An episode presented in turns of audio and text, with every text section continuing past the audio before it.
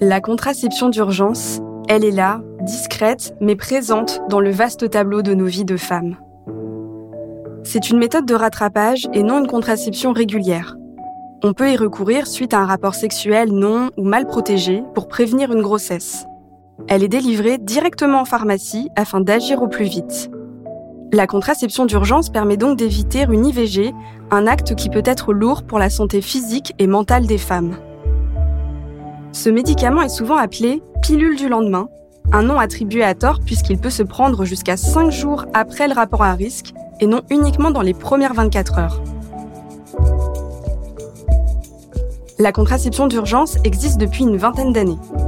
Depuis 1999, elle est mise à disposition sans prescription médicale dans les pharmacies. Mais elle n'est gratuite que depuis janvier 2023 pour toutes les femmes, quel que soit leur âge, sans aucune avance de frais. D'après une étude menée par l'Institut IFOP en 2023, la proportion de femmes à avoir pris la contraception d'urgence a été multipliée par 4 en 20 ans. Pour autant, certains tabous semblent persister autour de ce médicament. Toujours d'après la même étude, plus de 30% des femmes considèrent que c'est un médicament que l'on a honte de prendre. Une perception plus marquée chez les 25-34 ans qui sont 38% à évoquer cette honte. Dans cet épisode, nous allons entendre l'histoire de Sarah. Elle a aujourd'hui 44 ans et elle nous raconte la fois où elle a eu recours à ce contraceptif d'urgence il y a 20 ans. Sarah est alors au début de sa vie amoureuse et sexuelle dans un contexte où l'usage de la contraception d'urgence est moins répandu qu'aujourd'hui. Nous allons aussi entendre Léa Vauquier, docteur en pharmacie. Elle va nous donner des conseils pour vivre le plus sereinement possible le recours à la contraception d'urgence.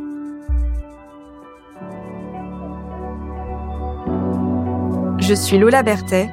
Bienvenue dans ce premier épisode de Dossier de santé.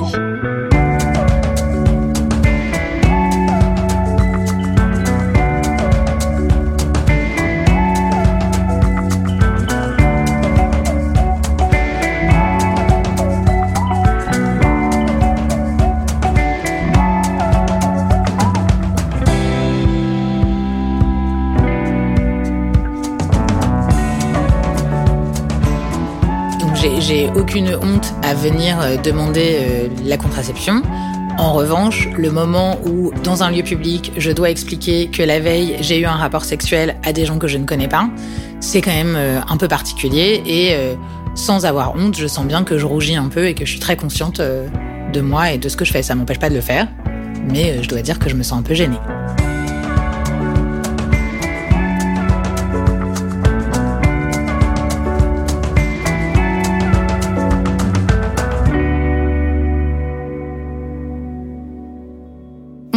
En 2001, j'ai 22 ans, j'ai démarré en septembre de l'année passée des études de communication et je rencontre en janvier un jeune homme qui s'appelle Nicolas et qui a 27 ans. Quand je le rencontre, il m'impressionne pas mal, mais contrairement à ce que je pensais, il me regarde, on discute, euh, un peu de loin au démarrage, mais je sens des signes. Et petit à petit euh, se noue une espèce de, de flirt, euh, pas appuyé, mais de flirt qui existe et qui commence à me mettre un peu de papillon dans le ventre. Il y a une fois où on est en soirée avec d'autres gens. On décide de se retrouver, enfin de quitter cette soirée séparément et on se retrouve dans un café tous les deux pour boire une tisane parce qu'on est déjà très fun.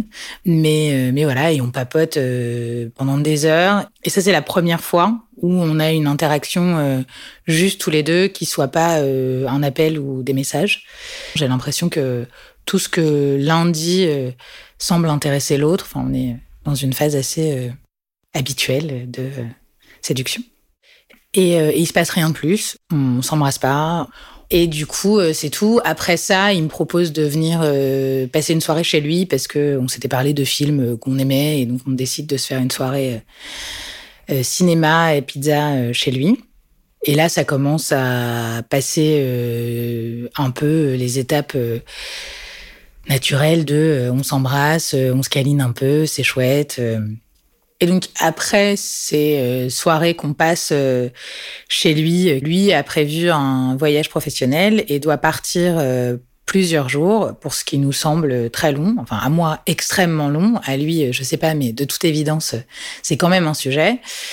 Et il se trouve que euh, on a des agendas euh, qui font que euh, on peut pas vraiment se voir juste avant qu'il parte parce que notamment la veille de son départ, je fais du babysitting et je garde mes nièces. Et finalement, dans la journée donc qui précède son départ, ce fameux jour dont la soirée est un babysitting pour moi, on échange pas mal. Et lui est un peu insistant sur quand même, c'est trop bête, on est à Paris tous les deux. À la base, je ne me vois pas du tout lui dire euh, viens euh, pendant que je garde mes nièces, mais euh, il trouve un argument de poids, à savoir que mes nièces sont petites à l'époque, elles ont 3-4 ans, et je rends les armes et je lui dis qu'il peut venir boire une tisane et papoter avant son départ. Donc, une fois que les filles sont couchées et que Nicolas arrive, je le reçois, on fait chauffer l'eau. Tout ça commence très sagement, mais assez vite. De nouveau, cette histoire de thermomètre qui monte. Et on se retrouve à le clic-clac un peu en catastrophe. Les draps sont pas vraiment mis, euh, la couette est pas dessus, mais c'est juste pour avoir un, espace plus propice à euh, justement faire l'amour pour cette première fois. Et c'est super chouette. Je suis hyper heureuse de vivre cette première, euh, cette première expérience sexuelle avec lui et puis vient le moment pour lui de doter le préservatif. J'entends le super terrifiant oh oh. Et je lui dis mais oh oh quoi? Et il me dit euh, je pense que euh, le préservatif est pété. Et c'est tout. Euh, moi, à ce moment-là, évidemment, ça me fait sonner une alarme dans le corps et la tête, puisque je prends pas de contraception. J'ai toujours user du préservatif et que donc bah, dans ma tête euh, la petite roue se met à tourner de euh, ok alors euh, il y a plusieurs choses à faire parmi lesquelles s'assurer de pas tomber enceinte rapidement. Dans ma tête ce qui se joue quand je comprends que le préservatif a pas tenu sa promesse c'est que D'abord euh, parce que c'est la génération dans laquelle je suis née, euh, il faudra que je fasse un test HIV dans trois mois, et aussi que euh, il existe aujourd'hui des moyens, notamment ce contraceptif d'urgence que je peux prendre et donc que je vais prendre. En revanche, je ne lui en parle pas. Et il est tard, ma sœur, je sais pas trop à quelle heure elle va rentrer, donc lui récupère ses affaires, s'en va. Suite à l'accident de préservatif qui arrive pendant sa première fois avec Nicolas, Sarah pense tout de suite à la contraception d'urgence. Un bon réflexe, selon Léa Vauquier. Alors les accidents de contraception sont courants, ils peuvent arriver à tout le monde, même à des pros de santé. Et avoir recours à la contraception d'urgence, c'est un bon réflexe en cas justement d'accident de contraception, que ce soit une pilule oubliée, un préservatif qui serait mal mis, ou bien qui s'enlève ou qui se troue. Et il y a également euh, des risques de grossesse en cas d'oubli de seulement de plus de 3 heures pour certaines pilules, ce qui au final est un délai très court. Donc avoir recours à une contraception d'urgence lorsqu'une éventuelle grossesse n'est pas désirée, bah, c'est tout simplement un geste responsable. C'est très important de rappeler que quel que soit le moment du cycle féminin, le risque de tomber enceinte est réel s'il y a un échec de contraception ou s'il n'y en a pas, bien sûr.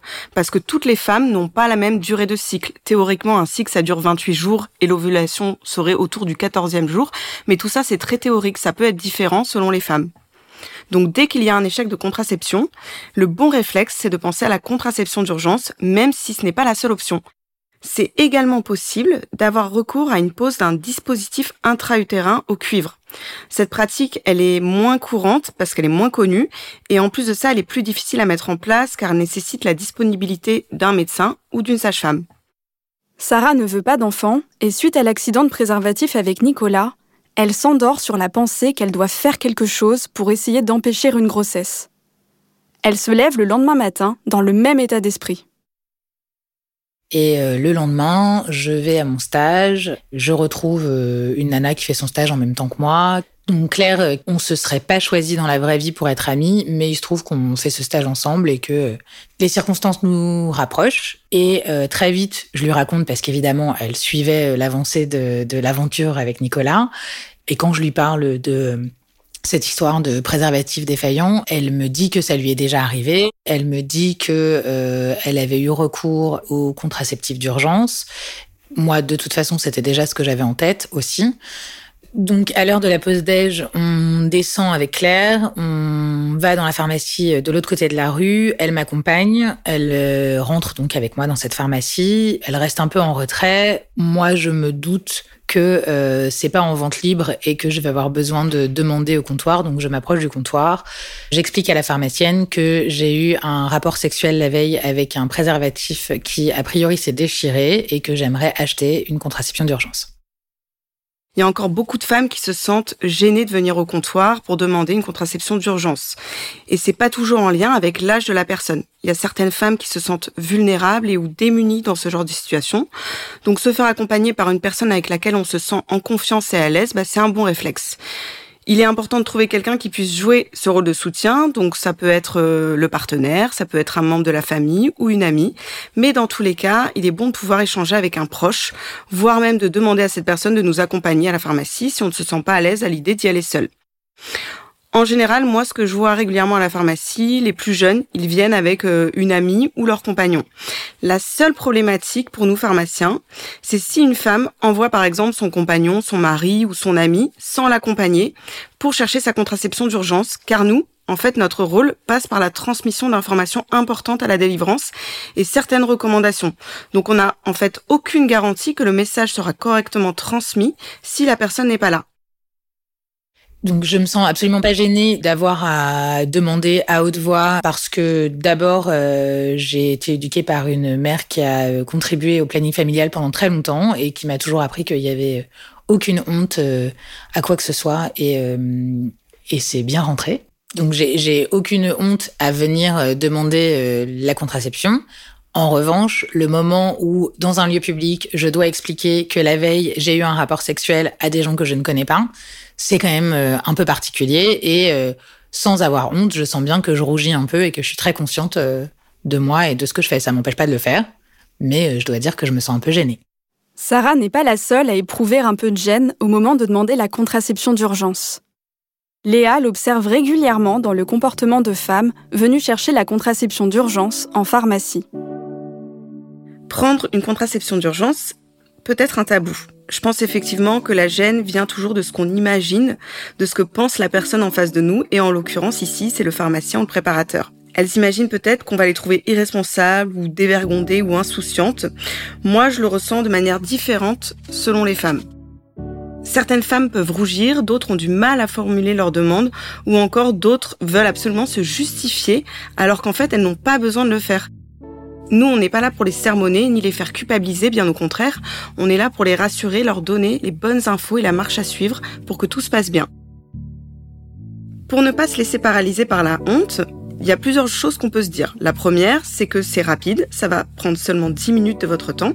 Enfin, sauf si vous faites la queue. Et une fois que ces 10 minutes seront passées, vous vous sentirez beaucoup plus détendu. La deuxième chose, c'est que c'est possible de demander à votre pharmacien d'aller dans une pièce de confidentialité pour plus de discrétion et s'éloigner du regard des autres. Et aussi, vous pouvez également demander à parler à une femme plutôt qu'à un homme si cela vous met plus à l'aise. Enfin, gardez à l'esprit que le job des pharmaciens, ce n'est pas de vous juger, mais de vous accompagner et de vous donner un conseil avisé.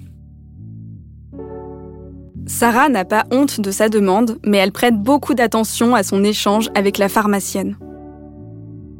Elle euh, va, elle prend la boîte, elle me la ramène et euh, je pose euh, quelques dernières questions à la pharmacienne, notamment sur le moment où il faut que je prenne la pilule. Est-ce que il faut que je la prenne tout de suite alors que c'est ma pause déj et que je vais manger juste après? Est-ce que il y a un meilleur moment? Est-ce que et elle me répond et je repars forte de ses réponses et de l'expérience partagée par Claire, rassurée quant à ce que je dois faire pour la suite. Ce n'est pas le cas de Sarah ici, mais les pharmaciens posent certaines questions avant de délivrer la contraception d'urgence, car il y a certaines informations qu'il ne faut pas mettre de côté. Léa nous liste ces questions. La première, c'est de savoir quand le rapport non protégé a eu lieu. Si c'est bien dans les cinq jours précédents, car si le délai est supérieur, les contraceptions d'urgence ne sont plus indiquées. Ensuite, je demande toujours si la personne est sous contraception pour lui expliquer la bonne marche à suivre. Par exemple, si c'est un oubli pilule, elle prend quand même le comprimé oublié et elle continue sa plaquette. Et si par exemple elle est dans les sept derniers jours, elle peut enchaîner avec la plaquette suivante. Si c'est une pilule de 28 jours, elle jette les 7 comprimés placebo. Il est également très important de préciser qu'il faut se protéger à l'aide d'une contraception locale, comme les préservatifs pendant les 7 à 12 jours qui suivent la prise du contraceptif d'urgence, le temps en fait de retrouver l'efficacité de la contraception habituelle.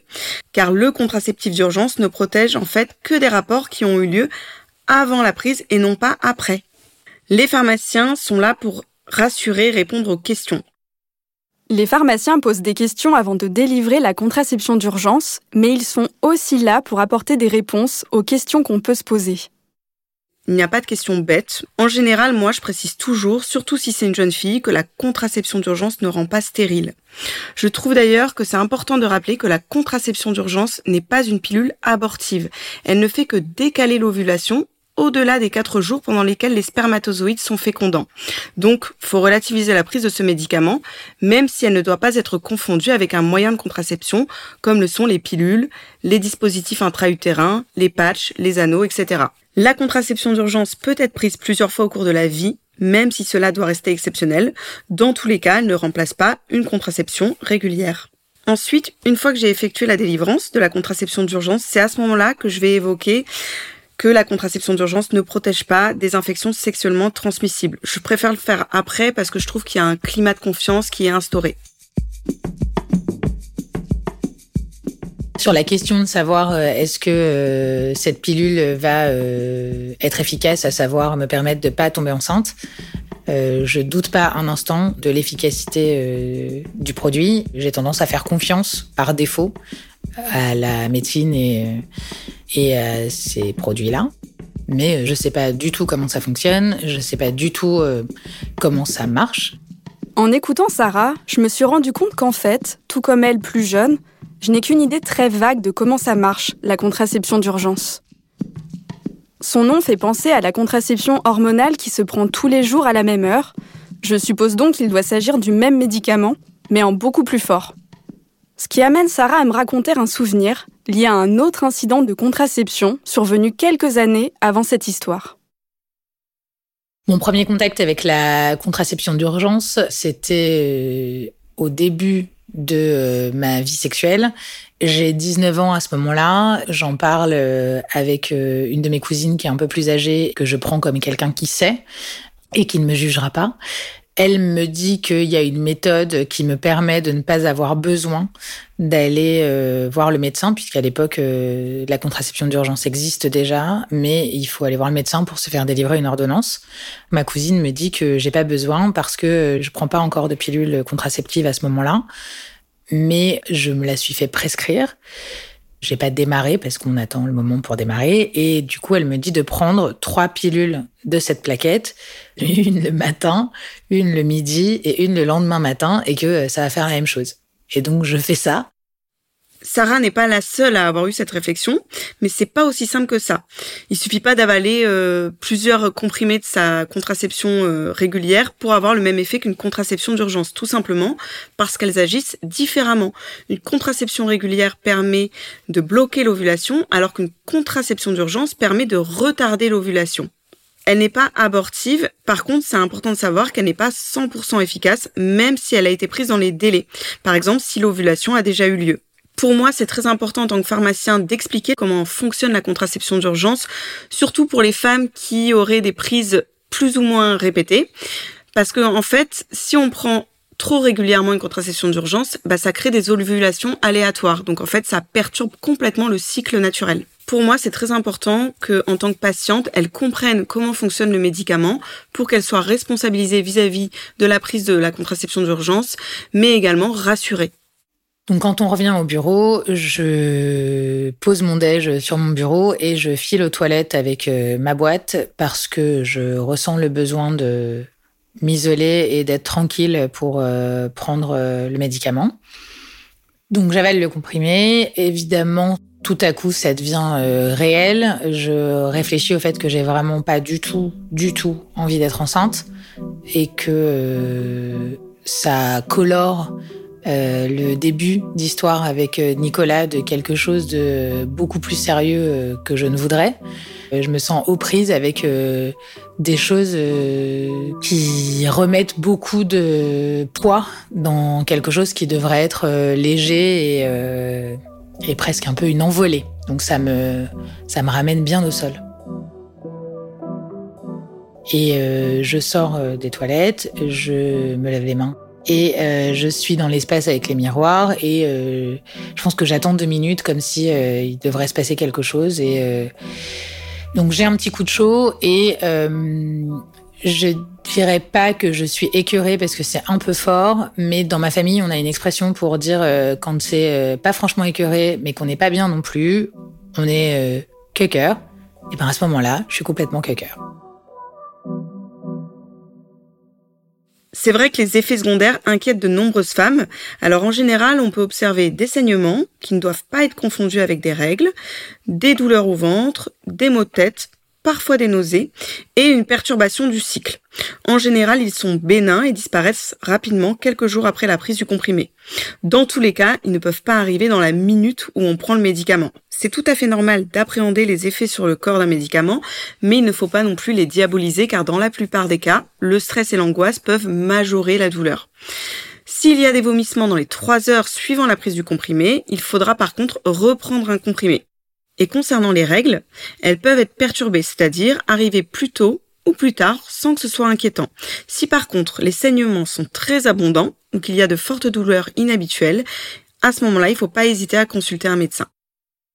Et puis mon téléphone vibre.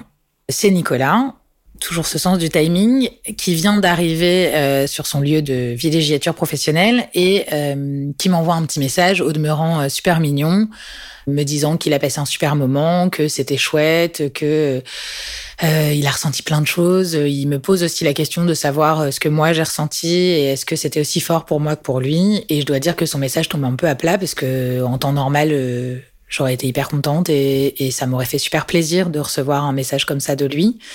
Et euh, là, euh, ça m'agace. Ça m'agace parce qu'on n'est pas sur le même euh, niveau et que moi, je suis en train de gérer un truc qui m'apparaît bah, lourd et pas rigolo et, et pas vraiment dans le c'était super hier soir.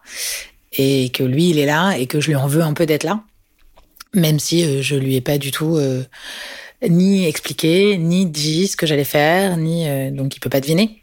Du coup, je lui réponds en lui disant que euh, suite à l'incident de préservatif hier, j'en suis à prendre un contraceptif d'urgence et que donc on n'est pas vraiment sur le même délire et que euh, savoir si c'était extra ou pas, là tout de suite c'est pas mon sujet. Sarah se sent un peu seule dans cette prise de contraception d'urgence.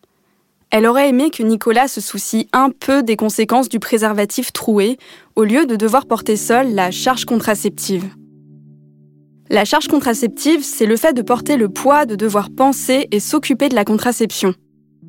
Culturellement, on a tendance à considérer que tout ce qui touche à la reproduction ne concerne que les femmes. Ceci dit, les choses bougent. D'après l'étude IFOP de 2023, 71% des femmes interrogées préviennent leurs partenaires de la prise d'une contraception d'urgence. Et un tiers de ces partenaires sont présents en pharmacie. Une tendance de plus en plus répandue chez les moins de 25 ans, où, d'après la même étude, les hommes sont encore plus impliqués.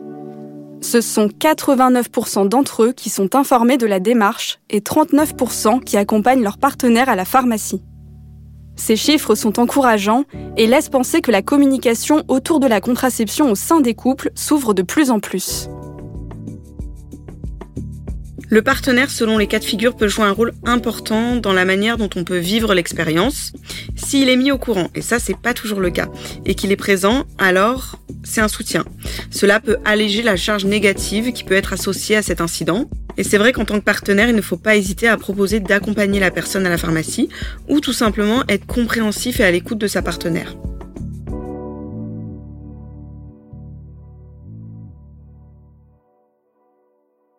Une fois le, moment de la prise passé, euh, où j'ai eu mon petit coup de chaud et euh, mon petit passage cœur, les jours passent et euh, moi je lui en reparlerai une seule fois quand j'aurai mes règles et que donc le chapitre sera clos.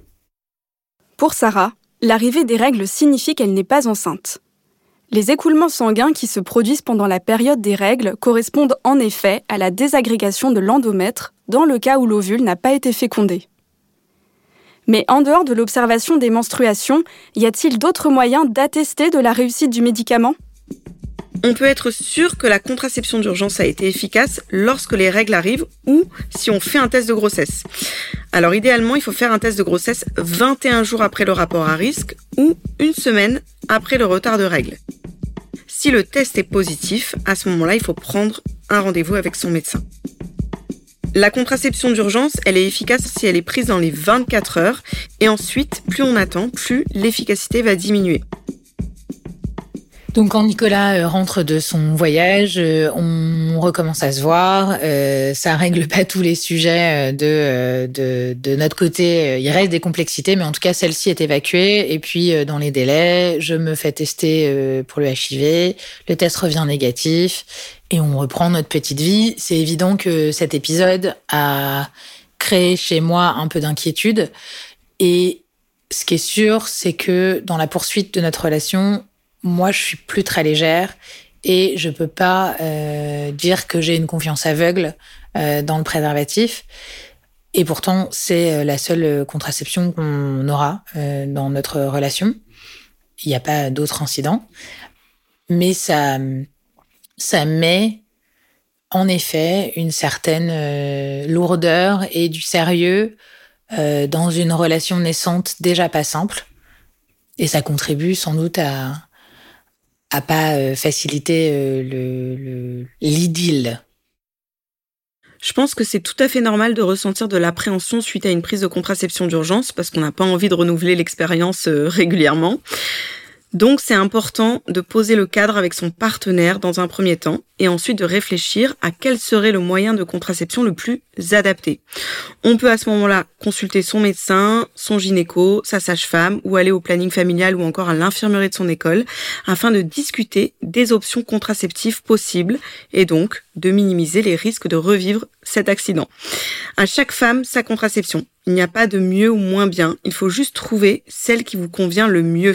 Ça peut être sous forme d'anneaux, ça peut être des patchs, ça peut être des implants, des diaphragmes, pilule contraceptive, des dispositifs intra-utérins avec ou sans hormones et bien sûr les préservatifs. Rappelez-vous juste que seuls les préservatifs peuvent vous protéger contre les infections sexuellement transmissibles.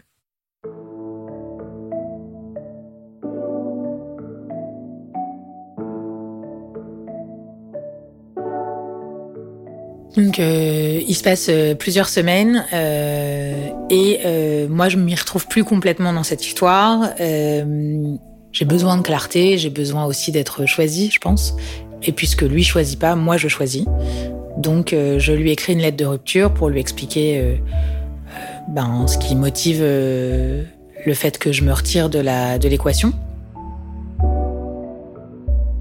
Quelque part, j'espère qu'ils euh, viennent tambouriner à ma porte en me disant que, évidemment que non, je me retire pas et qu'il me choisit. Mais c'est pas ça qu'il fait. Après cette lettre, euh, je pense qu'on se voit une fois et, euh, on, se dit au revoir gentiment. quand on a démarré notre histoire, on parlait souvent d'une parenthèse enchantée eu égard à l'histoire qu'il avait par ailleurs. Et c'est cette notion-là que je fais valoir euh, dans euh, cette lettre de rupture. je dis que finalement, mais cette parenthèse enchantée, elle s'arrête euh, aujourd'hui avec l'écriture de cette lettre et que c'était joli, c'était chouette, mais que c'est terminé. Aujourd'hui, avec le recul, j'ai un regard évidemment un peu différent sur ce qui s'est passé. Dans la relation avec Nicolas, je n'avais pas du tout mesuré à l'époque, mais je pense que euh, son absence d'implication à mes côtés euh, était déjà un indice d'un trait de caractère que j'ai pu euh, expérimenter par ailleurs et que c'était un indice du fait que cette histoire allait pas durer des masses. Et c'est sûr que cette, cette lâcheté-là du premier incident, je l'ai pas conscientisé sur le moment, mais ça a forcément joué un rôle dans la rupture. C'est-à-dire ça a mené plus rapidement à la rupture.